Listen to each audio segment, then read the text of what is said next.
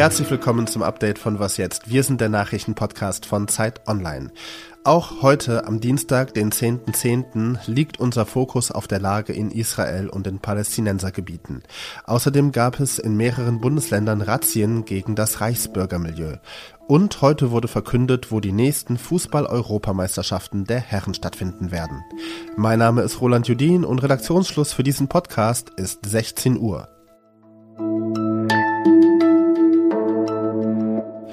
Auch heute, am vierten Tag, nachdem die radikal-islamische Hamas Israel angegriffen hat, wird von Bombardierungen und Feuergefechten berichtet. Gegen Mittag deutscher Zeit soll es Explosionen im Gazastreifen gegeben haben. Der Gazastreifen ist ein Gebiet in Südwest-Israel, in dem hauptsächlich PalästinenserInnen leben und in dem sich die Hamas verschanzt haben soll. Israel hat mittlerweile Medienberichten zufolge die komplette Grenze zum Gazastreifen militärisch abgeriegelt. Das heißt, nichts und niemand kommt mehr in den Gazastreifen rein oder raus. Das heißt, es gibt auch keinen Nachschub an Strom, Benzin, Wasser oder Lebensmitteln. Israel begründet den Schritt damit, die Hamas bestrafen und besiegen zu wollen. Hilfsorganisationen warnen vor einer humanitären Katastrophe.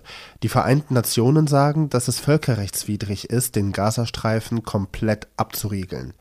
Wie die humanitäre Lage in Gaza aussieht und was es bedeuten würde, wenn Israels Militär nach Gaza einmarschieren würde, das hat sich mein Kollege Sassan Abdiherle genauer angeschaut. Wir haben mit unterschiedlichen Hilfsorganisationen über die Lage in Gaza gesprochen und alle haben uns im Grunde bestätigt, dass die schon vor dem Krieg dramatisch war und jetzt droht katastrophal zu werden, wenn es dann eine vollständige Blockade gibt.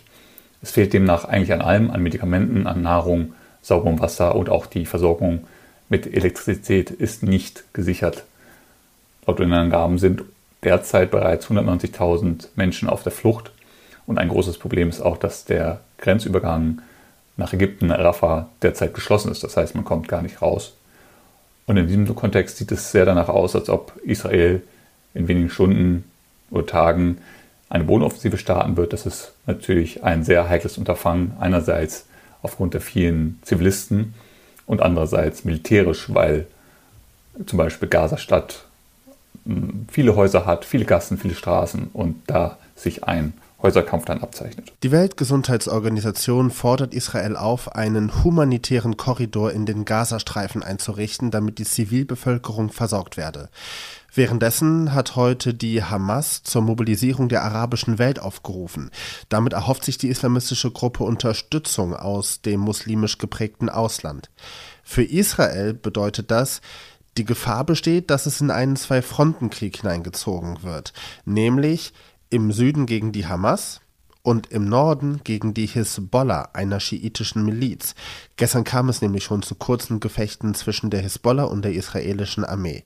Die Hisbollah hat aus dem benachbarten Libanon Raketen auf Israel gefeuert. Und darüber spreche ich jetzt mit Stella Männer. Sie berichtet für Zeit Online aus Beirut, der Hauptstadt des Libanon. Hallo Stella. Hallo. Stella, wie verhält sich denn momentan der Libanon zum Konflikt? Denn immerhin hat ja die Hisbollah Raketen auf Israel gefeuert und zwar von libanesischem Territorium aus. Ja, hier ist natürlich wichtig zu differenzieren, über wen wir reden, wenn wir vom Libanon sprechen. Denn die Hisbollah ist vor Ort natürlich sehr einflussreich. Es gibt aber noch andere Parteien im Land und dann gibt es natürlich die Bevölkerung. Wenn wir über die libanesische Bevölkerung sprechen, dann nehme ich aktuell eine große Sorge vor einem anstehenden Krieg wahr. Denn die Hisbollah hat ja zuletzt 2006 mit Israel Krieg geführt und dieser Krieg ist den Menschen natürlich in Erinnerung geblieben. Und als gestern einige Menschen aus dem Grenzgebiet ähm, sich in den Norden aufgemacht haben, haben diese Bilder viele sehr stark an 2006 erinnert und da sind sehr viele negative Emotionen hochgekommen. Wenn wir über die Hisbollah an sich sprechen, ist es aber so, dass, ähm, dass die Raketen jetzt keine krasse Überraschung waren.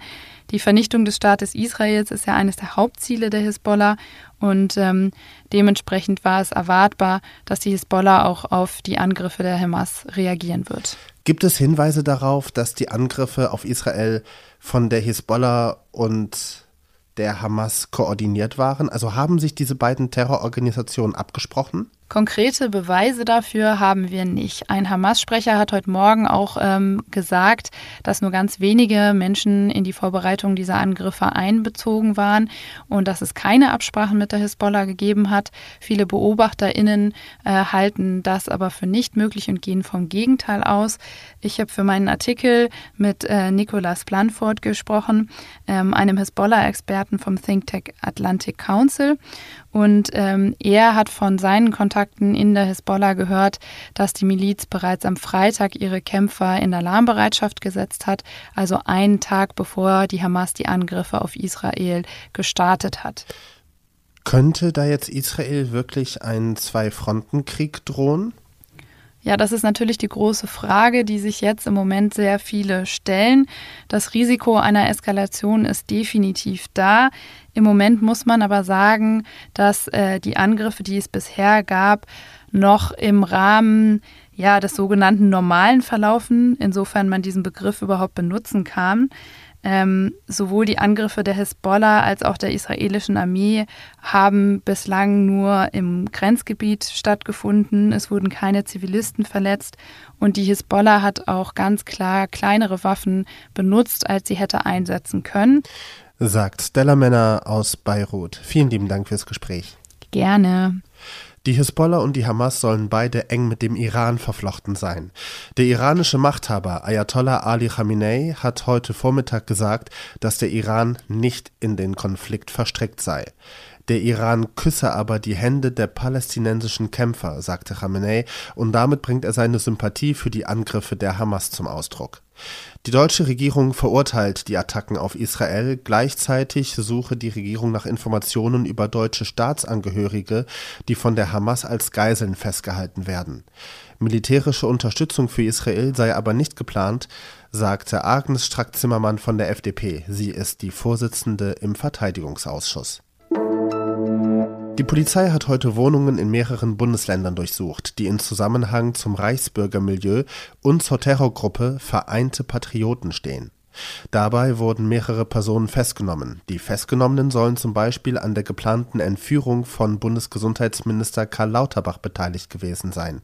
Sie sollen bereit gewesen sein, außerdem Schusswaffen in Kroatien zu besorgen und einen Server für geheime Absprachen zur Verfügung gestellt zu haben. Außerdem sollen sie sich an Umsturzplänen für Deutschland beteiligt haben. Ab heute ist klar, wo die Fußball-Europameisterschaften 2028 und 2032 stattfinden werden. In fünf Jahren wird die EM der Herren in Großbritannien und Irland ausgetragen. Die EM 2032 wird von Italien und der Türkei zusammen ausgerichtet. Das gab die UEFA heute in ihrem Hauptquartier im schweizerischen Nyon bekannt. UK und Irland sowie Italien und die Türkei waren jeweils auch die einzigen Bewerber für die Turniere.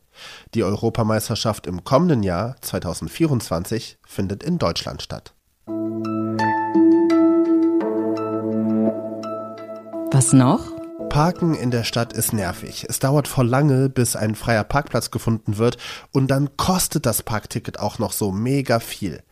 Manchmal ist es sogar billiger, einfach ein Knöllchen zu riskieren, als den vollen Preis für ein Parkticket zu bezahlen. In New York ist das zum Beispiel oft so und deswegen stellen immer mehr Leute im Big Apple ihre Autos irgendwo ab, ohne sich einen Parkschein zu ziehen. Das führt dazu, dass die New Yorker Polizei jede Menge Knöllchen verteilt und die Strafzettel der Stadt New York haben sich letztes Jahr auf über 700 Millionen Dollar belaufen. Es kommt aber noch krasser, viele Leute zahlen die Knöllchen einfach nicht und die Summe der unbezahlten Strafzettel hat sich letztes Jahr sogar auf 1,1 Milliarden Dollar belaufen.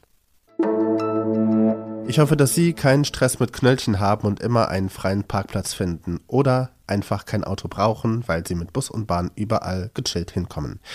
Das war auf jeden Fall das Update von Was jetzt für diesen Dienstagnachmittag. Morgen früh hören Sie hier meine Kollegin Rita Lauter. Bei ihr geht es unter anderem darum, wie der Krieg in Israel den Krieg in der Ukraine beeinflusst.